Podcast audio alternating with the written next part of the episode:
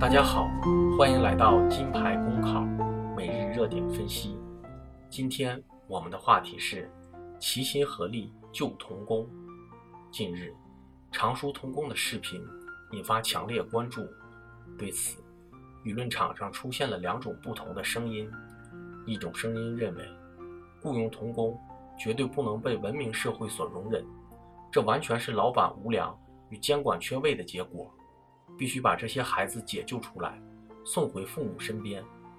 另一种声音则认为，不能简单的站在道德高地上谴责，把他们窜回家生活更苦，送回去肯定还要出来，出来打工起码有肉吃。前者批评后者是盲目妥协，后者批评前者是情怀泛滥。观点虽然不同，但爱憎都是分明的，出发点都是善良的。归结到一点，到底怎么做才是对这些可怜孩子的真正救助？停留在道德层面谴责与法律处罚，自然远远不够，不解决根源问题，摁下葫芦还会起来瓢，童工现象难免会反复出现。那么，我们究竟怎么才能做到治标又治本呢？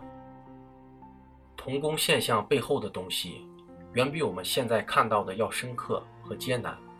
二三十年来，中国出台了很多保护少年儿童权益的法律，童工非法已深入人心。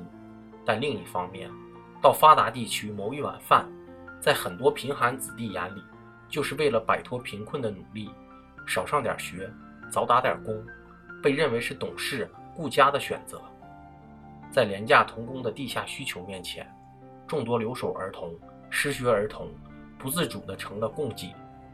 据常熟市官方透露，当地五年内因违法使用童工被查处案件超过一百起，涉事企业违法使用童工超过二百人次。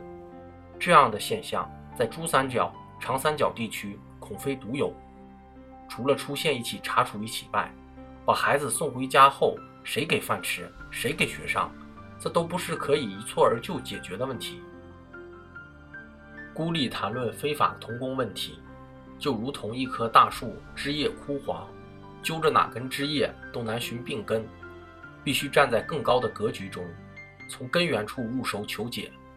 比如，当下正在大力推进的精准扶贫，就是一条从根本上解决的出路。通过系统性协同，实施基础性救治、制度性保障、结构性安排，才是对这一群体的有力救助。对于地方政府而言，消除绝对贫困步伐需要再快一些，地方财政优先保障教育投入，需要更多的动力与监督。贫困地区甚至不能仅满足于 GDP 百分之四的普通底线目标。九年义务教育光有学校还不行，提升乡村教育水平，才能释放出更多的希望光彩。职业技术教育不能走过场，需要更普惠化、大众化，水平再高一些。教学再有用一些，让家长们感受到上学的好处。社会救助系统理应做好兜底性的教育服务，调动更多的社会慈善力量参与进来，消除童工界定的模糊地带。对于保姆、家政、学徒、演艺等领域有清楚的界定。这些工作看起来很庞杂，却是中国社会发展绕不过去的命题，也是各级政府应该做好的分内工作。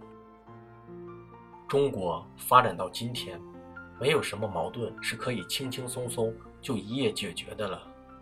只有勇敢的直面像童工这样冲击社会底线的问题，才可能一步步的逼近最佳答案。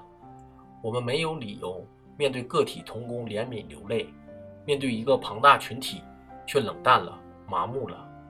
多方努力才能汇聚成合力。现在需要的就是体制性同情、结构性救助。协同性作战，每个部门都把自己该做的那部分做好，才能将全社会方方面面的关爱汇聚成同心改变命运的力量。